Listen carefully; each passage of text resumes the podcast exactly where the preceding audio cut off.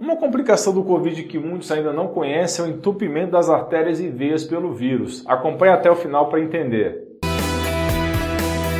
Mas antes, não se esqueça de deixar o like nesse vídeo. Isso é muito, muito importante para que ele atinja mais pessoas que possam estar precisando muito. E se inscreva no canal de saúde mais completo e diversificado do Brasil, ativando o sininho de notificações para ser avisado de vídeos que vão fazer você e sua família atingirem excelência e saúde. E não se esqueça de me seguir no arroba Dutra nas redes sociais e acompanhar meu blog artigos.alainuro.com. Pessoal, seu corpo é uma máquina maravilhosa e ela tem várias maneiras de evitar que você sangre até a morte. Isso se você sofrer um corte, por exemplo. E o mecanismo para isso chama-se coagulação e cicatrização. Na maior parte do tempo, essa capacidade do corpo de parar sangramentos e formar coágulos é fundamental para a vida. Mas tem momentos em que os médicos têm que intervir, porque a formação torna-se exagerada de coágulos e isso pode matar uma pessoa.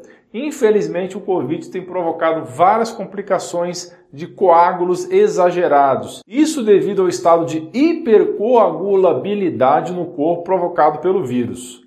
Em algumas pessoas, pode, por exemplo, entupir as artérias coronárias, provocando infarto, ou em outras pode provocar trombose pulmonar ou AVC isquêmico. Acompanhe o que a doutora Ana Paula Rodrigues, médica vascular, tem a dizer sobre isso. Porque, infelizmente, nós estamos tendo várias complicações vasculares na fase aguda, ou seja, na fase durante a doença, e nas fases tardias.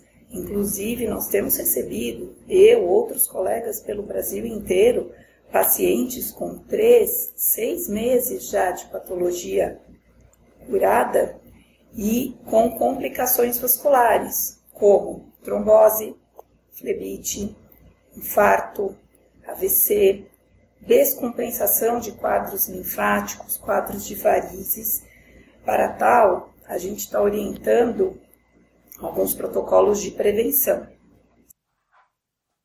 Esses protocolos de prevenção devem ser prescritos e acompanhados por um médico.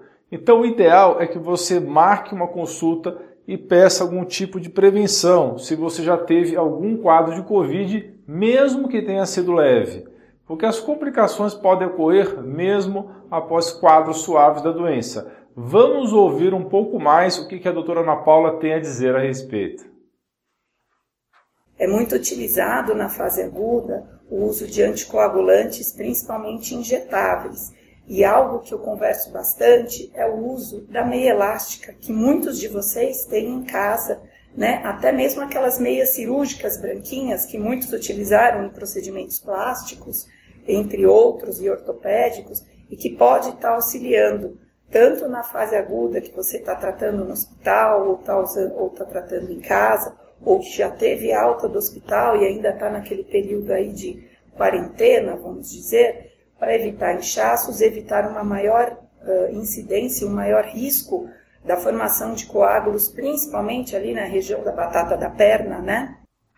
Agora vamos falar a respeito de algumas alternativas naturais. Existem alguns ingredientes achados na natureza que reduzem o risco de coagulação e afinam o sangue. São anticoagulantes naturais infelizmente são muito menos estudados do que as suas contrapartidas sintéticas, do que os fármacos ou drogas, por razões óbvias, já que não podem ser patenteados ou explorados exclusivamente por uma empresa só por alguns anos. Outro grande problema é que se você estiver tomando anticoagulantes comuns de farmácia, prescritos, não pode misturar com manipulado concentrado obtido de naturais. É uma coisa ou outra. Então é uma situação complicada. Só use as opções aqui mencionadas se não tiver outra alternativa. Melhor só usar os naturais como prevenção ou se você estiver fazendo uso com acompanhamento com médico naturalista. Isso porque se você tiver uma fibrilação arterial, por exemplo, o cardiologista convencional vai certamente passar um remédio forte que não poderá ser usado em conjunto com os naturais. Portanto, sempre discuta com o seu médico antes de usar quaisquer dos produtos que vamos discutir adiante, para ver se ele concorda de você usar cada uma das comidas e temperos que vamos discutir junto com os remédios que ele prescreve, ok? Vamos agora discutir sobre 11 opções naturais. E para quem for do grupo de apoiadores, vai ter muito mais detalhes, ok? Clica aqui no botão Seja Membro para se inscrever. Opção número 1. As oito formas de vitamina E. Precisam ser formas naturais com a junção dos tocoferóis e tocotrienóis. Essas formas têm efeitos anticoagulantes. 2. Alho. Está sendo pesadamente investigado pelas grandes empresas farmacêuticas que estão tentando sintetizar o composto antitrombótico composto do alho para poder patentear. Além de seu sabor agradável, que faz ser muito utilizado na culinária, o alho tem propriedades antitrombóticas, antibióticas e antimicrobianas naturais. Número 3, natoquinase. Trata-se de uma enzima extraída do natô, também um excelente afinador de sangue.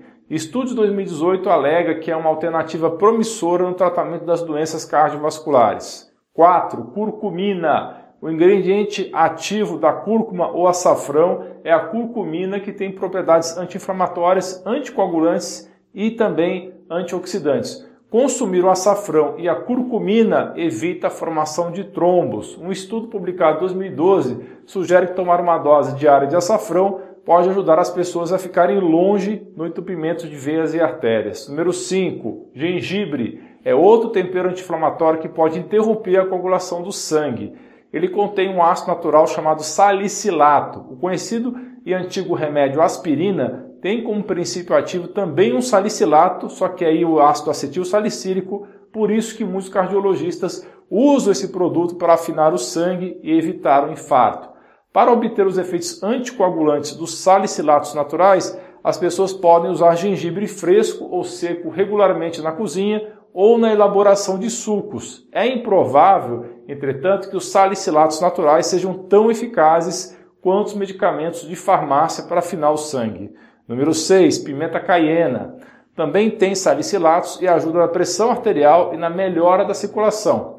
Outro benefício é a redução da sensação de dor. Número 7. Óleo de fio de bacalhau ou ômega 3 em altas doses.